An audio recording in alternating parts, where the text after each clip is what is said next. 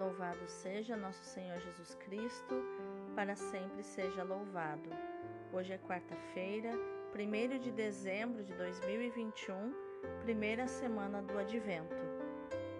Santo Elígio, rogai por nós. A leitura de hoje é Isaías capítulo 25, versículos do 6 ao 10. Naquele dia, o Senhor dos Exércitos dará neste monte para todos os povos um banquete de ricas iguarias, regado com vinho puro, servido de pratos deliciosos e dos mais finos vinhos.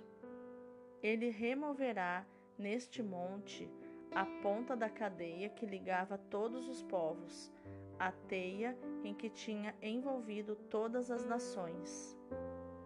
O Senhor Deus eliminará para sempre a morte e enxugará as lágrimas de todas as faces e acabará com a desonra do seu povo em toda a terra. O Senhor o disse. Naquele dia se dirá: Este é o nosso Deus, esperamos nele até que nos salvou.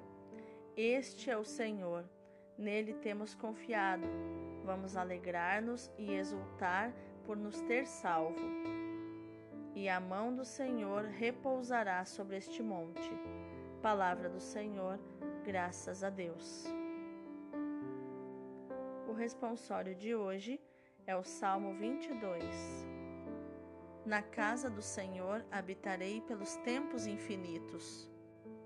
O Senhor é o pastor que me conduz, não me falta coisa alguma.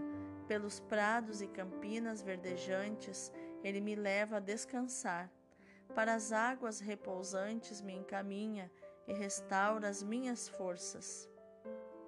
Ele me guia no caminho mais seguro, pela honra do seu nome. Mesmo que eu passe pelo vale tenebroso, nenhum mal eu temerei. Estás comigo com bastão e com cajado, eles me dão a segurança. Preparais à minha frente uma mesa, bem à vista do inimigo com óleo vós ungis minha cabeça e o meu cálice transborda. Felicidade e todo bem hão de seguir-me por toda a minha vida, e na casa do Senhor habitarei pelos tempos infinitos. Na casa do Senhor habitarei pelos tempos infinitos. O evangelho de hoje é Mateus capítulo 15, versículos do 29 ao 37. Naquele tempo, Jesus foi para as margens do mar da Galileia, subiu a montanha e sentou-se. Numerosas multidões aproximaram-se dele, levando consigo coxos, aleijados, cegos, mudos e muitos outros doentes. Então os colocaram aos pés de Jesus e ele os curou. O povo ficou admirado quando viu os mudos falando, os aleijados sendo curados, os coxos andando e os cegos enxergando, e glorificaram o Deus de Israel. Jesus chamou seus discípulos e disse: Tenho compaixão da multidão, porque já faz três dias que está comigo e nada tem para comer. Não quero mandá-los embora com fome para que não desmaiem pelo caminho. Os discípulos disseram: Onde vamos buscar neste deserto tantos pães para saciar tão grande multidão? Jesus perguntou: Quantos pães tendes? Eles responderam: Sete e alguns peixinhos. E Jesus mandou que a multidão se sentasse pelo chão. Depois pegou os sete pães e os peixes, deu graças, partiu-os e os dava aos discípulos, e os discípulos às multidões. Todos comeram e ficaram satisfeitos, e encheram sete cestos com os pedaços que sobraram. Palavra da salvação, glória a vós, Senhor. Então, quais os ensinamentos de inteligência emocional, atitude, comportamento podemos ver nos textos de hoje? A leitura de hoje nos mostra que o banquete simboliza a comunhão, o diálogo, a festa, a vitória. O banquete anunciado por Isaías celebrará a derrota por Deus dos poderes que subjugam o homem, mas também a realeza universal do mesmo Deus. Esse banquete será oferecido em Sião, símbolo da eleição de Israel. Como era costume, o rei, ao ser entronizado, oferece presentes aos convidados. O primeiro presente é a sua presença e a sua manifestação aos povos. Arrancará o véu de luto que cobre todos os povos, o pano que encobre todas as nações, como nos diz o versículo 7. Outro presente será a aniquilação da morte. Finalmente, o próprio Deus passará a enxugar as lágrimas de todas as faces, a consolar todos os que sofrem. Essa esperança baseia-se unicamente na promessa de Deus e não em cálculos humanos. Foi o Senhor quem o disse, nos diz o versículo 8. É uma esperança segura. Por isso, irrompe o hino de louvor ainda antes da realização da promessa da salvação. Deus não falha. Congratulemo-nos e rejubilemo-nos com a sua salvação. Já no Evangelho, Mateus nos apresenta um magnífico quadro em que Jesus, que cura os doentes e dá a todos o pão, sinal do banquete messiânico.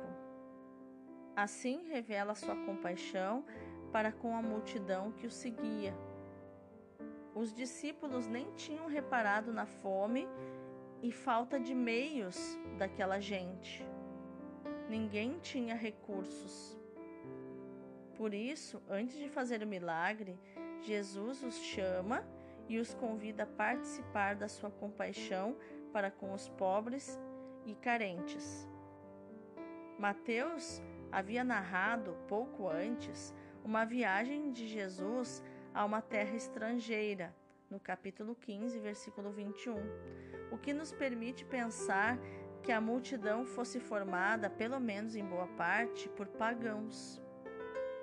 O evangelista que sabe que a missão universal é pós-pascal, quer sublinhar que a compaixão de Deus, manifestada em Jesus, abrange todos os povos, na primeira multiplicação dos pães, em Mateus 14, do 13 ao 21, Jesus tinha se revelado o bom pastor de Israel. Agora também os pagãos são convidados para o banquete messiânico. Os pães que sobraram mostram que nesse banquete há sempre lugar para todos. O número 7 dos cestos do pão que sobrou, bem como o número 4 mil dos que comeram, simbolizam mais uma vez o tema da salvação universal que Jesus tem em mente. Todos nós sentimos um forte desejo de felicidade. Foi Deus que pôs em nós esse desejo para que o procurássemos. Por isso, quer nos satisfazer. Na liturgia de hoje, Deus nos promete o fim das nossas penas e nos promete muita felicidade. De fato, as leituras são uma ilustração coerente do rosto de Deus, que vem curar a humanidade ferida e satisfazer o nosso desejo de salvação. Desejamos essa salvação que só Deus pode nos dar. Uma salvação que ilumina os nossos corações, ameaçados pelo não conhecimento de Cristo e também pelo desânimo. Nos reconhecemos a nós mesmos no meio da multidão de pobres e doentes que se acotovelam ao redor de Jesus, pois nele descobrem Deus, hóspede da humanidade, que cura os doentes e a todos oferece uma refeição, símbolo do banquete eterno para o qual vem convidar todo, todas as pessoas. Por isso, todos nós nos sentimos também convidados a proclamar o poder do hóspede divino, que vence a dor e a morte, que prepara o banquete para todos os povos e também somos convidados a contemplar o seu rosto.